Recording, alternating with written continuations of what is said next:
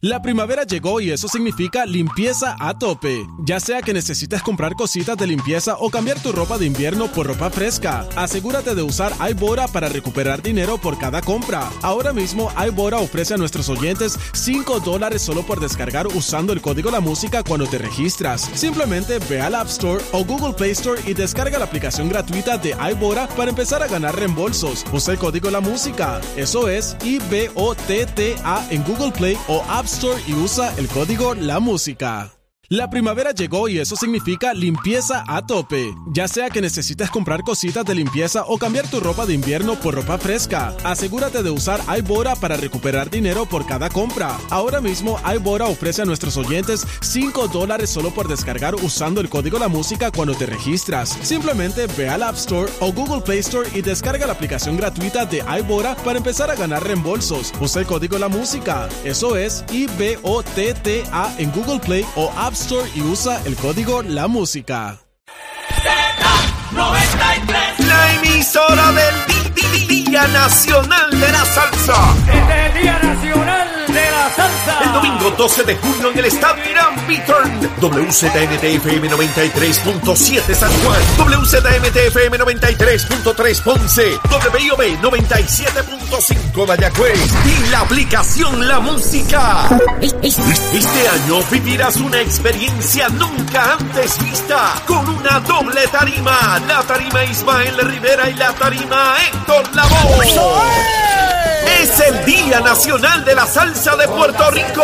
Domingo 12 de junio. Boletos en Ticket Center. Buenos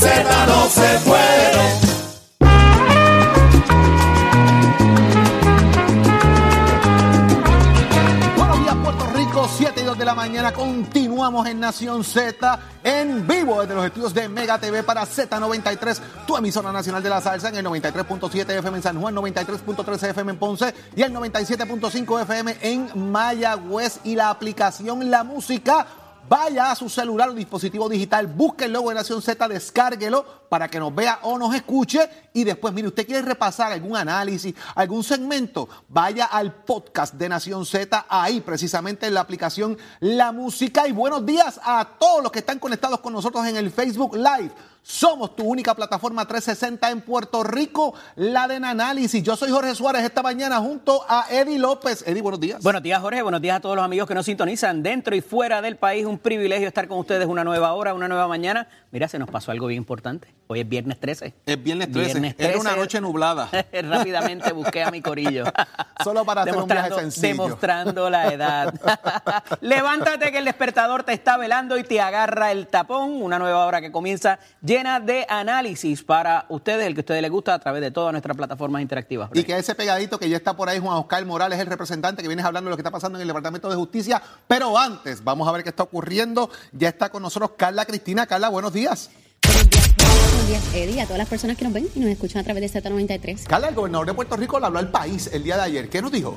Así es, Jorge. En efecto, en un mensaje al país difundido ayer, el gobernador Pedro Pierluisi adelantó que irá contra las propuestas presupuestarias de la Junta de Control Fiscal y radicará su presupuesto ante la Asamblea Legislativa. Y por su parte, Caridad Pierluisi, directora de la Oficina del Gobernador y hermana del primer ejecutivo, dijo que someterá informes a la Oficina de Ética Gubernamental si se enmienda la ley a los fines de obligarla a ello, pero no lo hará voluntariamente porque entiende que no le corresponde. De otro lado, el Departamento de Justicia confirmó que inició una investigación preliminar contra el alcalde de San Juan, Miguel Romero, y los legisladores Jorge Navarro y Juan Oscar Morales relacionada con el referido que presentaron varios ex candidatos a la poltrona capitalina sobre presuntas irregularidades por donativos de la empresa JR Asphalt. Y en temas internacionales, el gobierno de Rusia advirtió que se verá obligado a tomar medidas tecnomilitares técnico-militares en represalia contra Finlandia y Suecia que ponderan la posibilidad de solicitar el ingreso a la OTAN. Somos, somos una mirada fiscalizadora sobre los asuntos que afectan al país. Nación Z, Nación Z. Por Z93, somos su noticia.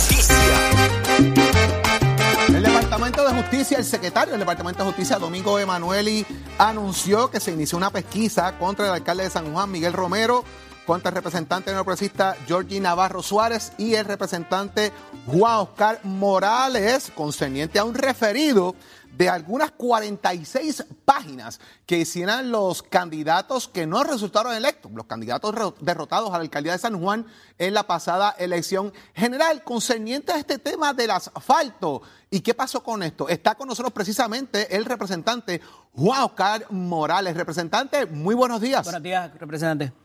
Buenos días, Jorge, y buenos días a Eddie eh, en este precioso viernes. Disfrutando aquí, Jorge, de la camisa de nuestro amigo Eddie.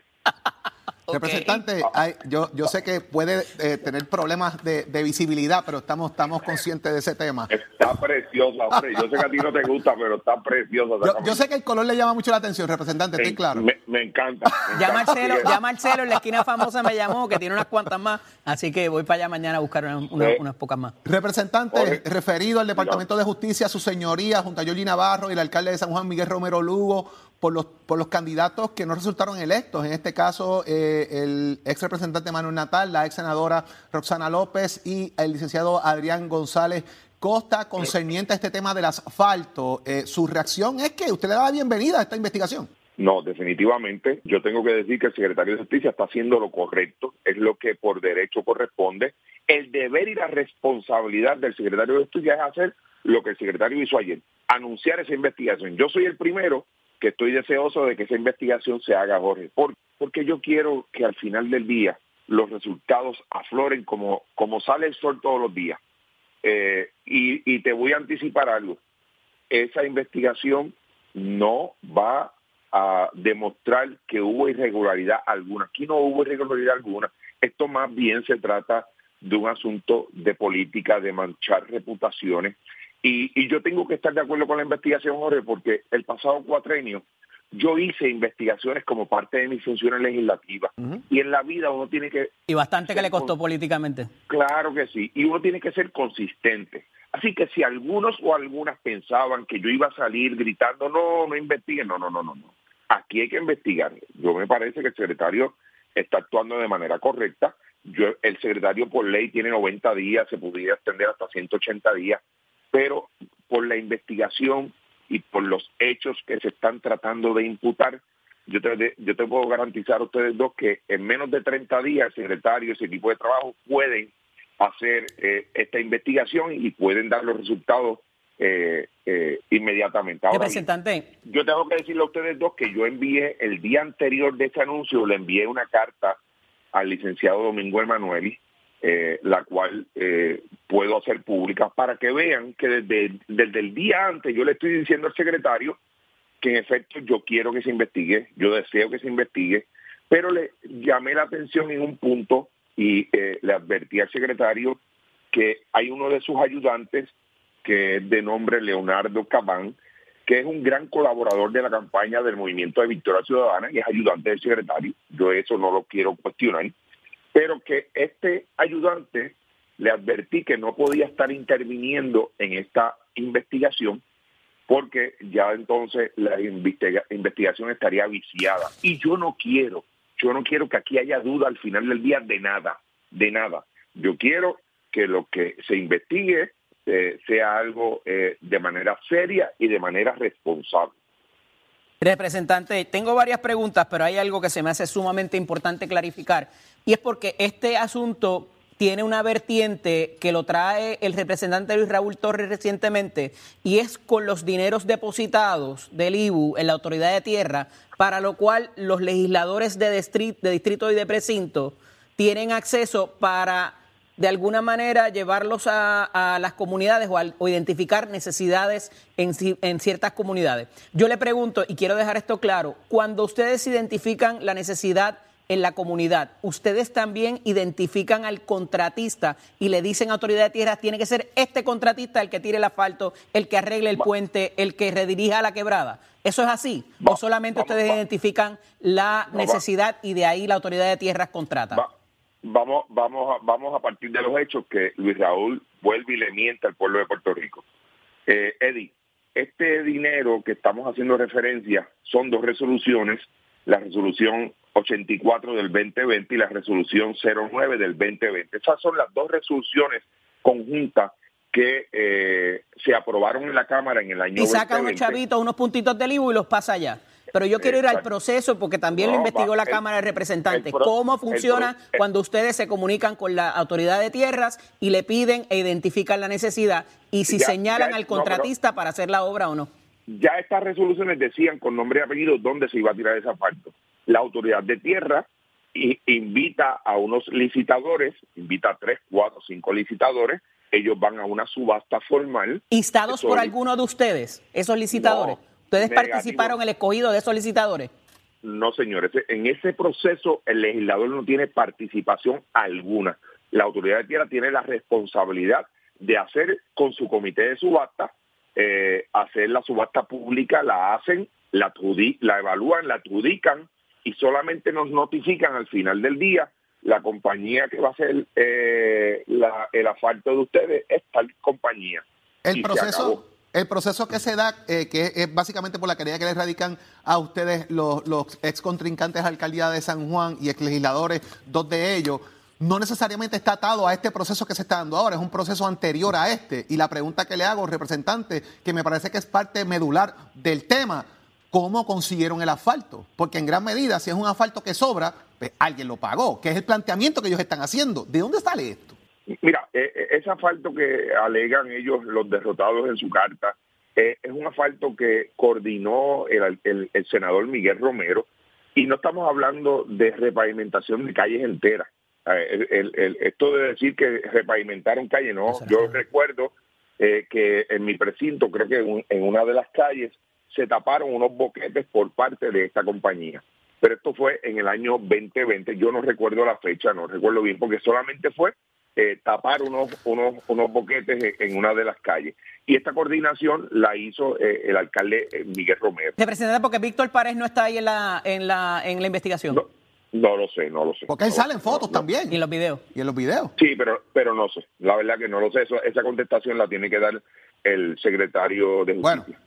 Juan Oscar Morales, estaremos la Agradecido. más Mucho dependiente de todo lo que esté ocurriendo con este tema y el curso de la investigación, que me parece que el país está muy sí. pendiente a todas estas cosas, ante todas las situaciones que están pasando en Puerto Rico en las últimas semanas. Así que, representante, como siempre, un placer dialogar con usted. Un placer que tengan un excelente viernes. Igual usted. Vaya a buscar unas camisitas. La voy a, a comprar de ese mismo color. Continuamos, Eddie, con nosotros acá. Ya tenemos también al secretario de Estado, Omar Marrero. Señor secretario, muy buenos días. Buenos días, secretario. Muy buenos días, Eddie. Muy buenos días, eh, Jorge, y a todos los radios de Escucha Nación Z. Gracias por la oportunidad siempre. Ah, Señor secretario, el gobernador de Puerto Rico ayer le hizo una, un mensaje al país y dijo que hay que hacer un frente común para atender el tema presupuestario de Puerto Rico. Bueno, definitivamente, eh, esta sería la primera vez donde el gobernador de Puerto Rico recaba la cooperación de la Asamblea Legislativa, de esta misma Asamblea Legislativa, para hacer un frente común a la Junta de Supervisión Fiscal, precisamente para el tema de presupuestos. Recordarás que en el año pasado, a pesar de nosotros haber logrado eh, una iniciativa eh, por parte de la Junta en nuestro presupuesto, también se recabó la cooperación de la Asamblea Legislativa y fue la Asamblea Legislativa, junto al Ejecutivo, quien le pudo poner la presión a la Junta para mejorar ese presupuesto. Incluso fue ese frente común que hizo el gobernador junto al presidente de la Cámara y al presidente del Senado que logró el plan de ajuste, que logra la legislación que hizo el plan de ajuste y que logra eh, hacer que Puerto Rico regrese al mercado, eh, eh, que regresase al mercado el 15 de marzo de este año. Así que no es nuevo, eh, Jorge y Eddie, es lo que amerita la circunstancia. El tema del presupuesto, estamos hablando de 100 una diferencia de 100 millones.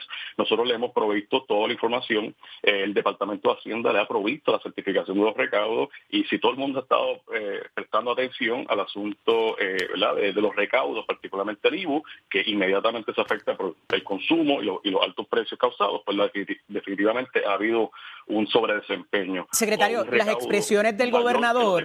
Las expresiones del gobernador son precedidas por unas de el presidente de la Comisión de Hacienda de la Cámara de Representantes, Jesús Santa Rodríguez, a los efectos de que va a ser la legislatura o el gobierno de Puerto Rico más bien quien lleve a cabo la situación presupuestaria. No nos corremos el riesgo ahí de que nos pase como en años previos, de que la Junta imponga su presupuesto y de eso ocurrir. Retrocederíamos entonces el logro que obtuvimos el año pasado de que fuera el primer presupuesto eh, de- del país en el conteo de esos cuatro para llegar a accesar a los mercados, pagar deuda y eh, evidentemente salir de la quiebra. La respuesta puntual es que no. El promesa te requiere cuatro presupuestos balanceados que incluyen el servicio de la deuda y que regresemos al mercado a tasas razonables. el del año pasado no incluía pago de deuda, de hecho. Sí, recuerda que se enmendó a mitad de año. Recuerda que en marzo, antes de marzo, nosotros un pedacito, el presupuesto. Cierto, cierto. Sí, sí, pero, bueno, fueron dos billones. Es un, aumento considerable porque no solamente fue para pagar el servicio de la deuda, Edith, fue para hacer los pagos a las distintas uniones, a los grupos, a los empleados, para restituir los 1.3 billones de la reforma. Así que fue alrededor de 10 mil millones de dólares que se hicieron en pago y eso incluyó que se incrementara el presupuesto eh, en alrededor de 2 mil millones de dólares. Así que fue un incremento sustancial. Lo que quiero decir es que este presupuesto que está corriendo, que termina en junio 30, 2022, es el primer presupuesto certificado que incluye pago de servicio de deuda y que eh, se entiende que cumple con ese requisito. Así que si este año, el próximo, que empieza julio 1, se trata de un presupuesto que lo impone la Junta, pero de todos modos es balanceado e incluye el servicio de la deuda, y como quiera estaríamos cumpliendo con los requisitos de la de promesa, porque promesa no distingue en cuanto a ese renglón. Así que, pero eso es un asunto más técnico que lo tendríamos. Pero, es importante, ¿Dónde quedan los 100 millones aquí, secretario? Porque el tema es que el gobernador, obviamente, le hace frente a la Junta para defender su propuesta presupuestaria. ¿Pudiese encontrarse ese dinero en algún lugar? ¿Pudiese subsanarse esta, esta disyuntiva que está entre el gobernador y la Junta? Jorge, el dinero está el Departamento de Hacienda, el secretario lo ha certificado, se presta a someter una certificación adicional y a la Asamblea Legislativa donde prueba que esos 100 millones, que en un presupuesto de 12 mil millones de dólares de fondo general, cuando lo miramos de manera consolidada, estamos hablando sobre 25 mil millones de dólares, 100 millones no es algo material. Y recuerden que esto, a pesar que todas las la mayoría de las iniciativas fueron aceptadas. Hay dos iniciativas que para nosotros son fundamentales, que es mantener la contribución al fondo de equiparación y poder cubrir lo que es el gasto del programa. ¿El asunto de, la UPI va a ser la manzana de la discordia en esta discusión de presupuesto? Bueno, la realidad es que en la Universidad de Puerto Rico, distinto a los municipios, eh, tiene o en este momento recuerda que le hicimos una asignación de 94 millones el año pasado. Recuerda que con la ley, la ley 53-2021 el plan de ajuste se garantizó un mínimo de 500 millones y actualmente se le está dando por encima de esos 500 millones. Así que la realidad es que junto a esos fondos, más los fondos de ARPA, del American Rescue Plan o el plan de rescate americano que recibe la Universidad de Puerto Rico, la Universidad de Puerto Rico está en una situación donde puede atender cualquier necesidad y si tuviésemos que hacer una asignación adicional como para CAPEX o, ¿verdad? o inversión de capital, la podemos atender. Eso no es nuestra preocupación. Nuestra preocupación fundamental es el pago del programa vital y el fondo de equiparación, que recuerden que los municipios no son otra cosa que una extensión del gobierno central. Así que seguimos dando la batalla, recabamos la cooperación de la Asamblea Legislativa y... Esos últimos dos van a ser la manzana de la escolia. Señor Secretario de Estado, muchísimas gracias por estar con nosotros en Nación Z. Sabe que siempre los micrófonos y las cámaras de Nación Z están disponibles para su señoría. El mayor de los éxitos. Lo sé y se lo agradece. Un abrazo. Buen día. Don Tato Hernández, Don Tato Hernández, hay atletismo, hay, hay mil deportes de que hablar. Dame ese popurrí de qué está pasando.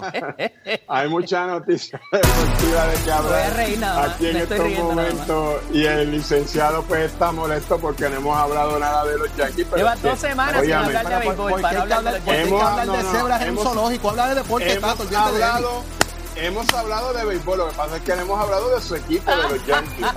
estamos, hablando de cosas, estamos, hablando de cosas importantes de deporte. adelante, Tato, adelante, háblame del atletismo. Vámonos, vámonos por aquí, vámonos por aquí. primero que nada, de muchos temas en el atletismo, Yamin Camacho Quinn, aquí en Puerto Rico, llegó segunda en los 100 con valla, con tiempo de 12.52. La americana Alicia Johnson ganó con 12.50. Ya usted sabe que estas carreras se usan como fogueo, llegó a un segundo lugar, se mantiene activa. Vamos a ver lo que pasa aquí, que a las Olimpiadas, que yo sé que la nuestra va a estar ahí en ese medallero. En el voleibol, que hemos estado hablando de los equipos que pronto van a inaugurar voleibol femenino, pues las changas de Naranjito tienen una baja. Andrea Rangel, mexicana nativizada en Puerto Rico, pues recientemente tuvo su bebé y no va a poder estar participando en el torneo. Vamos a ver si después de los primeros meses semanas puede estar ahí. Sin embargo, en el hipismo, Rich Fry, el caballo que nadie daba a ganar en el Kentucky Derby, que las apuestas estaban 81, que ese caballo faltando 24 horas todavía no lo habían escogido, que entró última hora.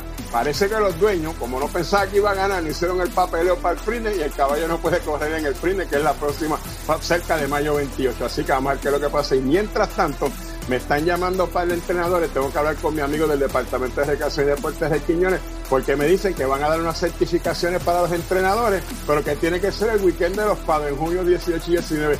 ¿Quién un weekend de padre vida con una certificación? Pero nada, yo voy a hablar con Rey a ver si le cambia esa fecha a los muchachos y a los amantes de los carritos de Will. Mira el mío aquí. Hoy hay carrera en la 25 en Cagua y el domingo en Almirante para dejársela caer. ¿Y de qué manera? Vamos para el Día Nacional de la Salsa. Llévatelo, señor. Noticias, controversias y análisis. Porque la fiscalización y el análisis de lo que ocurre en y fuera de Puerto Rico comienza aquí, en Nación Z. Nación Z por, por Z93.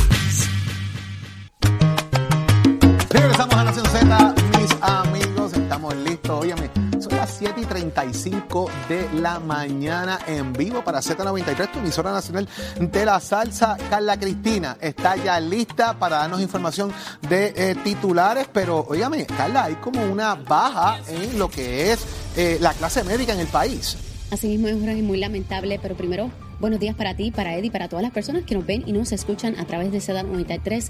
Pues mira, en efecto, el subsecretario del Departamento de Salud, Félix Rodríguez Schmidt, afirmó que en un periodo de 13 años Puerto Rico ha sufrido una baja de 8.662 médicos que han optado por emigrar de la isla en busca de mejores oportunidades y condiciones de vida. Y de otra parte, el Senado aprobó ayer el proyecto que busca enmendar la ley de adopción con el fin de establecer que puedan ingresar al registro voluntario de adopción los ciudadanos americanos y residentes legales permanentes sin sujeción al lugar de residencia. En otros temas, la comisionada electoral del Partido Nuevo Progresista, Vanessa Santo Domingo, anunció que el domingo 12 de junio se llevará a cabo la elección especial para las alcaldías de Aguas Buenas y Humacao, que están vacantes desde que los respectivos ejecutivos municipales fueron arrestados por las autoridades federales por cargos de corrupción.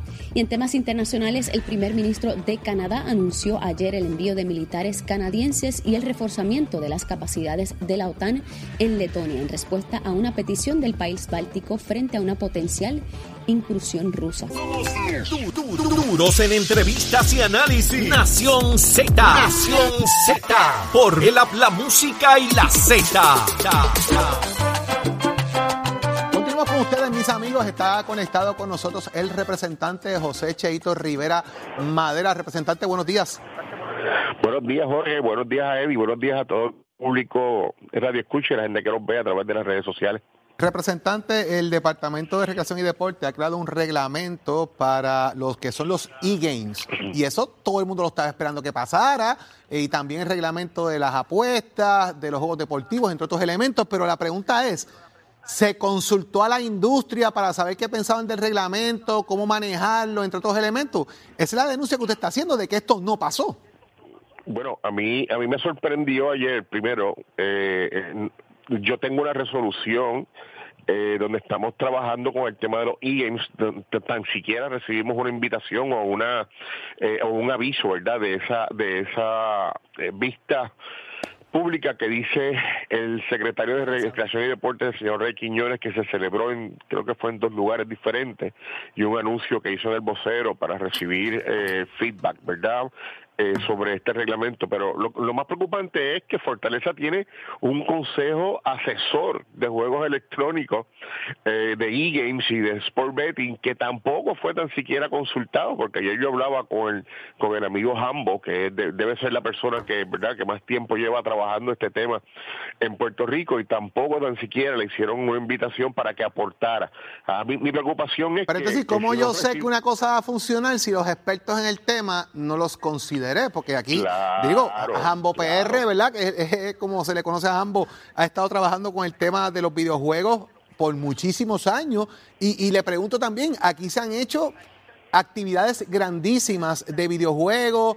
Eh, de hecho, hubo una reciente en el Coliseo Roberto Clemente eh, que duró varios días, que fue un evento enorme eh, ¿Se llamó también ese grupo para que aportara? Eh, estoy, estoy, completamente de acuerdo contigo, porque, por ejemplo, eh, y disculpa que utilice su, su, apodo, ¿verdad? O como los conocen, porque no sé los nombres completos, pero eh, tenemos a, un, un joven puertorriqueño que ha salido de Puerto Rico a representarnos internacionalmente, eh, Mono PR y Mono, es que está al frente de Winter Clash y de otros eventos gigantes que se hacen en el centro de convenciones.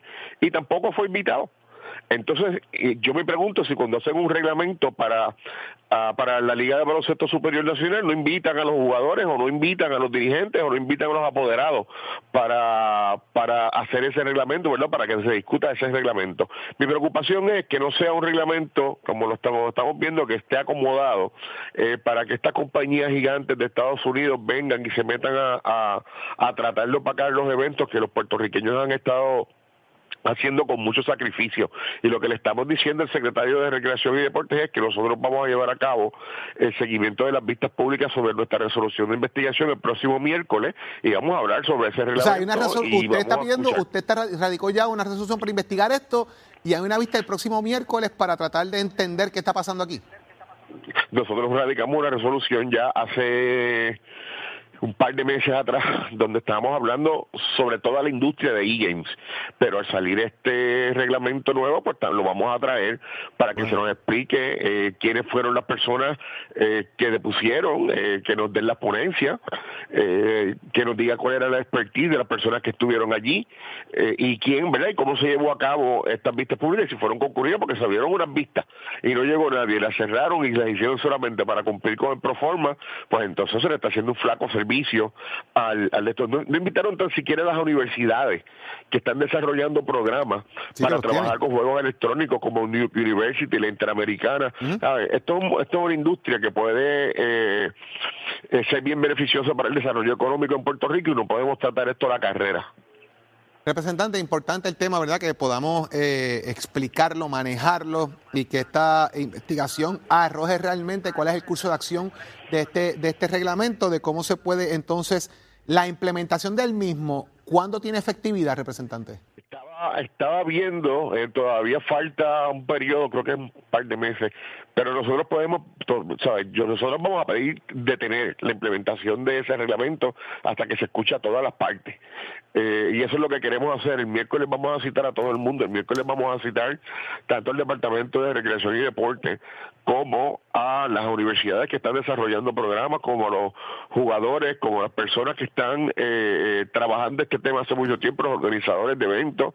Vamos a citar a varios abogados que están que han ido a instruirse sobre el tema, ¿verdad? Y que han tomado cursos, los cursos necesarios para instruirse sobre el tema, para entonces añadir y modificar verdad ese reglamento para el beneficio de todo el mundo de nuevo.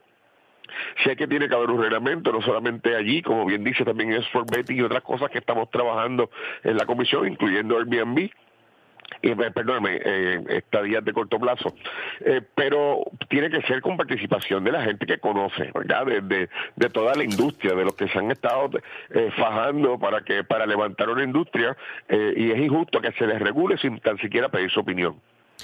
Bueno, Cheito, gracias por estar con nosotros de mañana de hoy aquí en Nación Z. Vamos a estar pendientes a todo lo que esté ocurriendo en este tema, que es sumamente importante, y en otros que sabemos que vas a comenzar ya también un proceso investigativo. Tendremos más adelante eh, intervenciones tuyas sobre este tema que nos interesa también, el tema del aeropuerto, el tema del turismo, que son comisiones que bien su señoría eh, preside, para hablar de ese tema, que yo sé que está por ahí dando, dando candela en el Senado, y yo sé que viene para la Cámara. Así que gracias por estar con nosotros. Y también porque los Red Sox no ganan. Importante que nos diga. Estamos hablando de cosas importantes, Eddie. Por favor, limítate los comentarios. Chaito, mira, eh, hablamos después. Muchas gracias, Eddie. Bendito, mijo. Este, este, este ministro de Corea es una cosa increíble. es que los Yankees juegan como nunca y pierden como siempre. No se preocupe. Que gracias. gracias. Mira, mira te, veo, te veo, representante. Gracias por estar con nosotros en la mañana de hoy. Jorge Suárez. La fiscalización y el análisis de tus mañanas de lo que ocurre en y fuera de Puerto Rico comienza aquí en Nación Z. Saudi Rivera. La verdad con un análisis serio y responsable. Y Eddie Lofe. Levántate que el despertador te está velando y te agarra el tapón. Nación Z por Z93. Aquí estamos de regreso, mi gente, en Nación Z. Eddie, ¿qué pasó esta semana? Pues mire, comenzamos con el regreso de nuestra compañera Saudi Rivera, ¿verdad? Que luego de toda la situación eh, familiar y personal eh, que tuvo Saudi, regresó nuevamente acá a Nación Z y se reintegró a sus labores y como siempre continúan las oraciones para la salud de Iván. Iván, saludo, que yo sé que estás pegado allá mirándonos eh, desde eh, el hospital, así como siempre un abrazo, hermano. Así es, y tenemos un chinchorreo pendiente en Jayuya, que fue de las últimas cosas que hablamos, y eso va a ir eventualmente, sabemos que sí. También estuvo Laisa García con nosotros de la Cámara de Comercio, Directora que ejecutiva por la- Washington, allá, no es cosita. Estuvieron en una misión, como ellos le llaman, para los asuntos que tienen que ver con salud, Jorge. Vieron a varios congresistas. Digo, trabajaron otros asuntos también, pero principalmente ese iba dirigido al asunto del Medicare, de Medicaid y también el asunto de la seguridad alimenticia para Puerto Rico. También tuvimos aquí un poquito de tiroteo popular, porque estuvo con Varela pidiendo renuncias aquí del comisionado electoral del Partido Popular de cara a lo que iba a ser la reunión de la conferencia legislativa para explicar precisamente las enmiendas al código Electoral. electoral.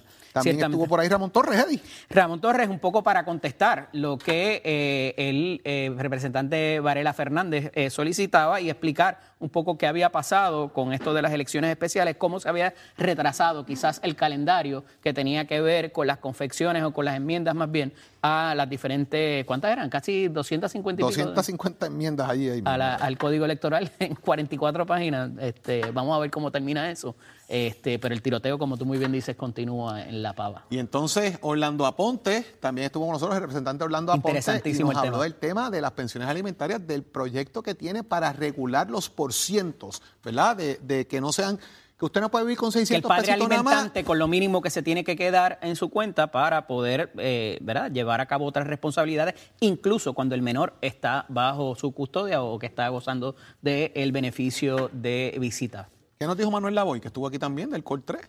Estábamos hablando de la cuestión de la remoción de escombros y de, y de lo que sí se ha adelantado ya por parte del COR 3, que muchas veces se va por debajo del radar porque no son cosas visibles que tienen que ver con utilidades y con otro tipo de asuntos, pero se está encaminando, se está utilizando el dinero de recuperación también y evidentemente pues hay unos guidelines federales con los cuales hay que cumplir, unas restricciones que no todo el tiempo se publican, pero que están ahí, nos discriminan como jurisdicción, pero pues por ahí va la cosa.